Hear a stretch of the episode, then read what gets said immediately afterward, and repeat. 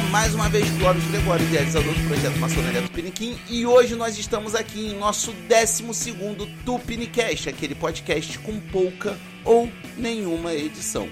E hoje o assunto a ser abordado é a falta de quórum nas lojas maçônicas. Esse assunto é proveniente da nossa interação Tupiniquim, que acontece em nossa página do Instagram nas quintas-feiras, onde nós abrimos uma caixa de pergunta e os nossos assinantes podem perguntar o que quiserem e nós vamos respondendo na medida do possível. Então, se você não é assinante do Maçonaria Tupiniquim lá no Instagram, corra e assina, arroba maconaria, underline, tupiniquim, que você vai nos achar. Antes de entrarmos no assunto, vamos dar recados importantes. O financiamento coletivo do meu mais novo trabalho, o livro Entendendo o Rito Escocês Antigo e Aceito, está na reta final. Então, se você quer adquirir esta obra e ainda não fez, corre lá. O endereço está disponível aqui na descrição deste vídeo. E se você gosta do nosso conteúdo, seja aqui no YouTube, os podcasts, o blog,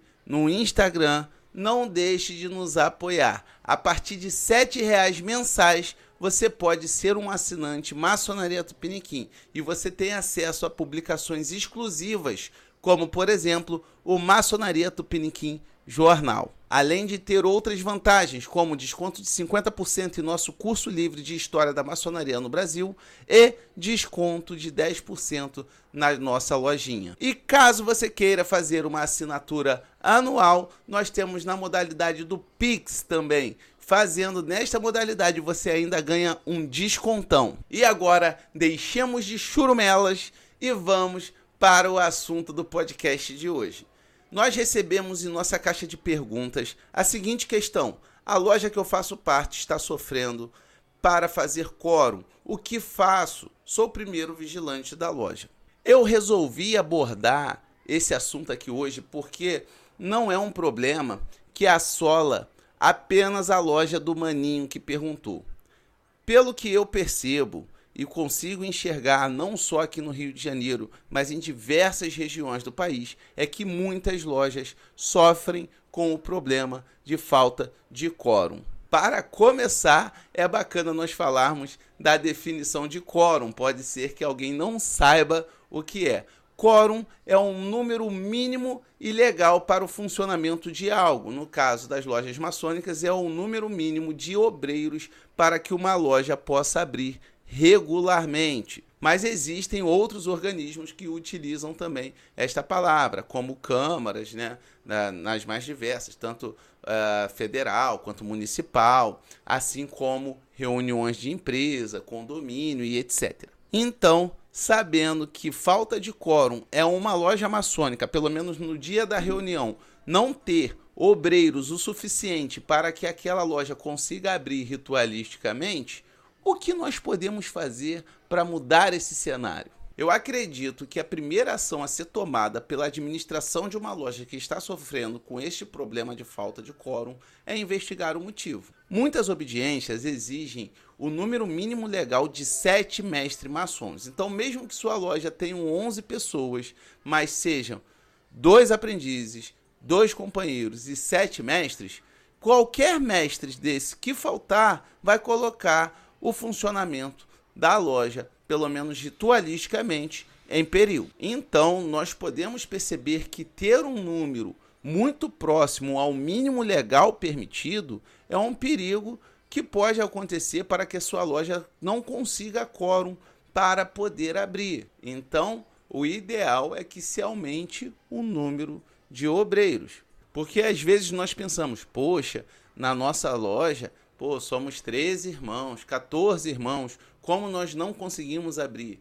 E às vezes o número mínimo de mestres é o que está impedindo. E daí a solução pode vir da própria obediência. Eu lembro que um tempo atrás, o Grande Oriente do Rio de Janeiro, percebendo que muitas lojas não abriam por falta de quórum, né? Então, lojas que estavam lá, 10 irmãos presentes e não conseguiam abrir porque uh, eram seis mestres, dois aprendizes, dois companheiros, ou cinco mestres, três aprendizes e dois companheiros. E essas lojas não conseguiam abrir porque não tinham os sete mestres.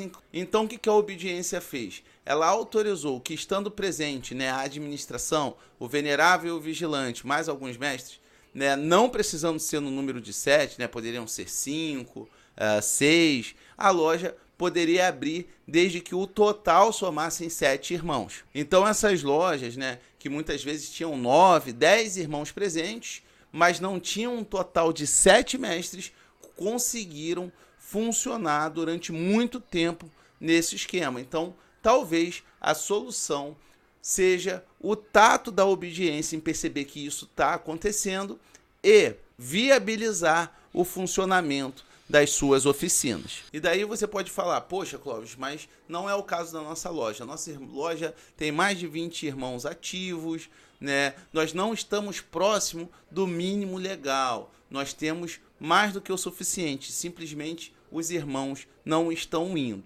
E daí tem que fazer no braço, puxar um relatório dos irmãos que estão faltando com frequência, tendo né, essa informação dos irmãos que estão faltando com frequência, é tentar conversar com estes irmãos francamente e saber o motivo por que eles não estão indo. Muitas vezes a loja está desinteressante para esses irmãos. E daí é fazer uma pesquisa de clima, uma pesquisa de satisfação. O que, que ele quer da loja?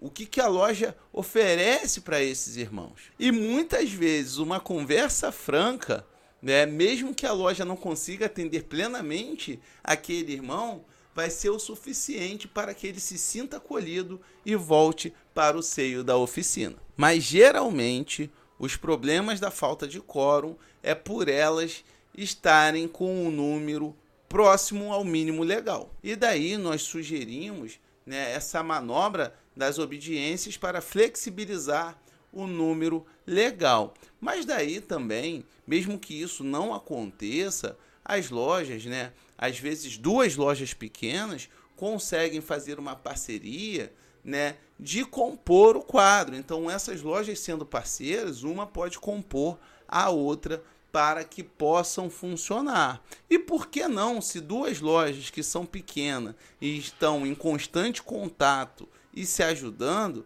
por que não se fundir em apenas uma loja?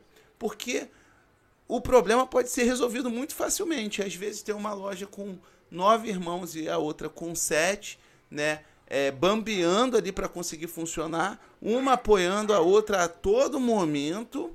Né? Por que, que simplesmente não se juntam? Por que, que não é, vira apenas uma oficina?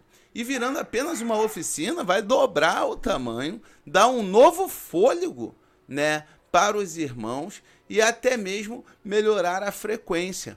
É lógico né, que é, essas possíveis soluções, como diz o próprio nome, né, são possíveis soluções e às vezes, né, juntar duas lojas não é o ideal, né? Você não vai querer, por exemplo, matar né, entre aspas, a história da sua loja, ou você percebe que essa loja tem características diferentes de outras, né? Então, umas lojas são mais voltadas para a filantropia, outras mais para o estudo, outras mais para a sociabilidade e etc. E daí o ideal é identificar quais são as características da minha loja. A Barão, que é a minha loja, né, a União Barão do Pilar número 21, jurisdicionada ao Grande Oriente do Rio de Janeiro, é, nós fizemos um trabalho né, de saber o que, que os irmãos queriam. Né? Lembra daquela pesquisa de clima que eu falei, né?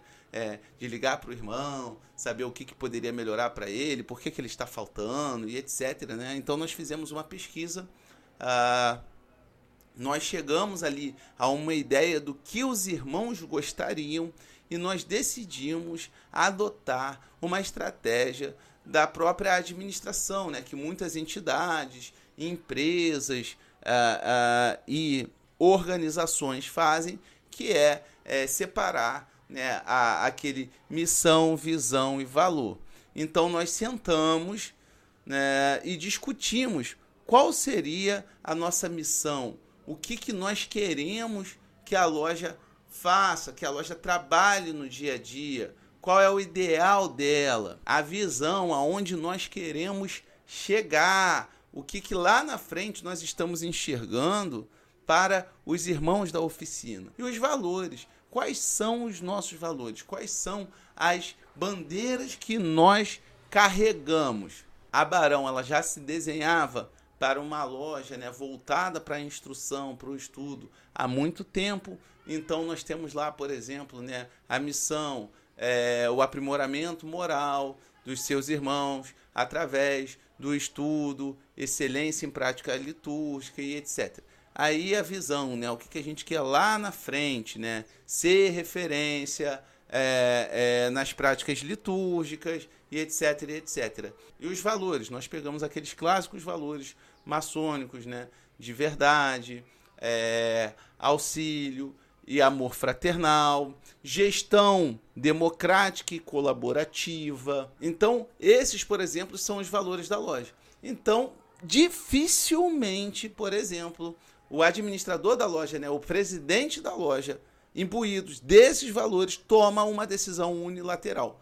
Quase em sua totalidade, os assuntos da Barão são tratados de forma democrática, perguntando a opinião dos mestres aos aprendizes.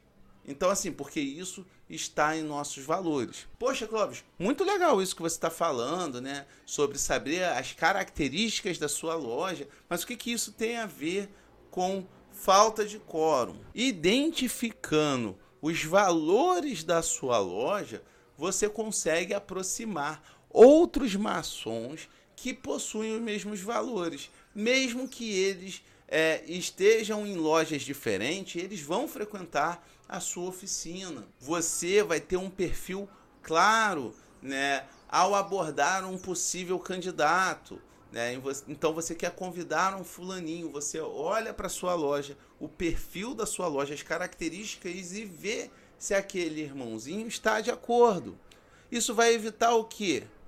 que, por exemplo, você tenha menos evasão de loja. Então, muitas vezes as lojas estão com problema de quórum porque iniciam cinco por ano, seis por ano, mas não consegue segurar o irmãozinho porque a administração quer uma coisa, os irmãos querem outra, né? Justamente por quê?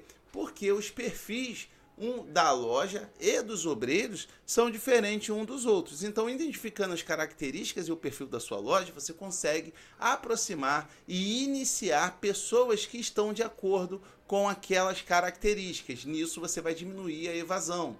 Né? Identificando essas características, como eu falei, vai aproximar irmãos de outras oficinas, né? Que vão ajudar a compor o quadro da sua loja. O mais legal é que aproximando irmãos, mesmo que de outras lojas maçônicas, né, mas que estão de acordo com os valores, né, com as características que a sua loja tem. Então, às vezes, a sua loja é uma loja que gosta muito de fazer filantropia. E o irmãozinho está numa outra loja que, por exemplo, gosta mais desse lance de sociabilidade entre os próprios irmãos e etc. E às vezes aquele maninho se aproxima de vocês justamente por conta da característica de vocês. Então, como ah, isso pode ajudá-los? Transforme esse irmãozinho num membro honorário, né? Dê eh, esse reconhecimento para os irmãos que ajudam vocês na abertura da loja. Isso também vai atrair mais irmãos dispostos a ajudar vocês de acordo com o perfil da loja de vocês. Falando em campanhas para angariar novos membros, uma boa pedida é patrocinar um capítulo da Ordem Demolei. Por que, que eu falo isso? Porque patrocinando esses capítulos, né, além da própria Ordem Demolei, que é uma ordem paramaçônica patrocinada né, por lojas maçônicas, é, trazer benefícios para os jovens, como disciplina, liderança e etc., você está aproximando jovens que, num futuro, se forem iniciar na maçonaria, eles estão próximos, criar um vínculo com vocês. E daí você pode falar, poxa, Clóvis, mas isso é uma iniciativa para longo prazo, porque muitas vezes né, o Demolei, que completa a maioridade ali nos 21 anos, não tem condições financeiras de iniciar na nossa loja. Então, nós temos um novo problema aí, não só para o Demolei, mas para o jovem no geral. Encher a oficina com pessoas mais jovens é dar um novo fôlego para a maçonaria. E muitas vezes nós esbarramos em que barreira? A barreira financeira. Né? Um jovem de 21, 22 anos que ainda está cursando a universidade, muitas vezes não vão dispor de valores para conseguir pagar né, aquela taxa que nós chamamos de joia para o ingresso na maçonaria. E daí, muitas obediências maçônicas, por exemplo, dão essa isenção para meninos que fazem parte da ordem de Molay. Então, se a sua loja né, está em uma obediência que tem essa isenção de valores para meninos da ordem de Molay, se aproximem desses meninos, patrocine um capítulo, né? Que aí você já cria esse vínculo na juventude e ainda vai conseguir iniciar pessoas jovens. E aí existem outras alternativas também, né? Não só meninos da ordem de mulher, mas facilitar o ingresso, né? Tentando diminuir ao máximo essa barreira econômica para todo tipo de jovem. Porque às vezes, quantas vezes nós não esbarramos, né? Com. É, aquele jovem né, de 21, 22 anos que tem os valores necessários para estarem na maçonaria, mas que não possuem né, ainda uma estabilidade financeira, seja porque está estudando ainda, né, é, às vezes começou agora no emprego, começou a sua vida laboral há pouco tempo. Então, tentar diminuir essa barreira financeira é essencial para a manutenção da maçonaria. Um dos grandes problemas de quórum é que lojas vivem numa realidade cobrando um valor muito acima para o ingresso e as pessoas não conseguem simplesmente pagar. E daí a gente para de é, balizar né, o ingresso de novos membros pela parte moral e fica vendo apenas a parte financeira. E se a gente diminui essa barreira financeira, nós conseguimos olhar outros aspectos, como moral, iniciativa, boa vontade. Então, uma forma de iniciar novos irmãos é diminuir essa barreira financeira, fazer mecanismo para que consigamos iniciar pessoas mais jovens. E para quem acha que eu estou falando besteira, né, e gostam de citar, né, maçonarias no mundo, valores e etc, a gente tem que lembrar que, por exemplo, a própria Grande Loja Unida da Inglaterra tem programas de bolsas estudantis, ou seja, a maçonaria não cobra para iniciar alguns garotos, e sim paga a universidade deles para eles estarem na própria maçonaria. Por quê? Porque é assim que nós vamos manter a instituição. Sem o jovem, nós não vamos conseguir manter a maçonaria. Então, uma boa prática é diminuir os valores cobrados para que pessoas mais jovens consigam estar na maçonaria hoje. E já que nós estamos falando de iniciar jovens como uma forma de combate a falta de quórum, nós não podemos simplesmente olhar para a barreira financeira. Nós temos que olhar os aspectos sociais também. Como diz o nosso grande irmão Felipe Corte Real de Camargo, hoje a maçonaria não concorre apenas com o conforto do lar do irmão, ou seja, né, o irmão não abre mão de ficar em casa para ir para a maçonaria. Então, se a gente está, por exemplo, olhando para o jovem, que está numa idade laboral e também de estudar, né? Às vezes o irmãozinho trabalha, estuda e isso vai concorrer com a maçonaria. E além do estudo, né, tem outras formas de sociabilidade, né? Tem a própria religião, cinema, shopping com os amigos, academia, videogames e etc. Então a maçonaria tem que desenvolver mecanismos para ser atrativa para esse jovem. Então, às vezes, é um jovem que gosta de filantropia, né? E você identificou isso na sua loja, trabalha esse valor, né, para chamar a atenção desse jovem. Se é de estudo, não vamos ficar apenas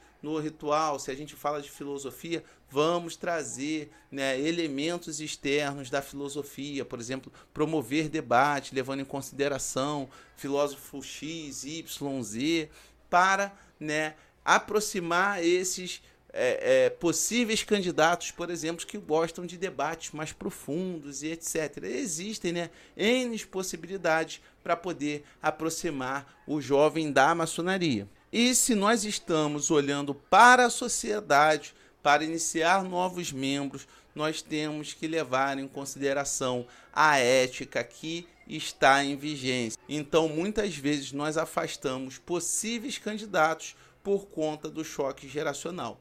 Eu que, por exemplo, né, sou um garotão de 36 anos de idade, já sou de uma geração diferente dos uh, das pessoas de 22, 23 anos. Então, quando nós olhamos para a sociedade, não adianta nós ficarmos presos em nossa época dizendo assim: "Ah, tal coisa é mimimi, não pode falar mais nada, não pode fazer mais nada porque ah, é racismo, é homofobia e, e etc e etc". Se vocês continuarem com esses pensamentos, vocês vão afastar pessoas que podem contribuir muito com a maçonaria e vão aproximar quem? Pessoas mais quadradas, retrógradas. Então, prestar atenção na sociedade, nos valores atuais da sociedade, na ética atual da sociedade, é importante para que nós tenhamos uma boa relação com as novas gerações. Então, assim, essas são as possíveis soluções né, que nós temos para combater o esvaziamento das nossas lojas e, consequentemente, a falta de quórum para as reuniões maçônicas. Né? São possíveis atitudes que não necessariamente são fáceis, mas vale a pena tentar para nós mantermos uma instituição que nós tanto gostamos. Eu espero que vocês tenham gostado desse podcast. Se você gostou, curta, compartilhe. Nós ficamos por aqui. Um beijo no coração e até a próxima.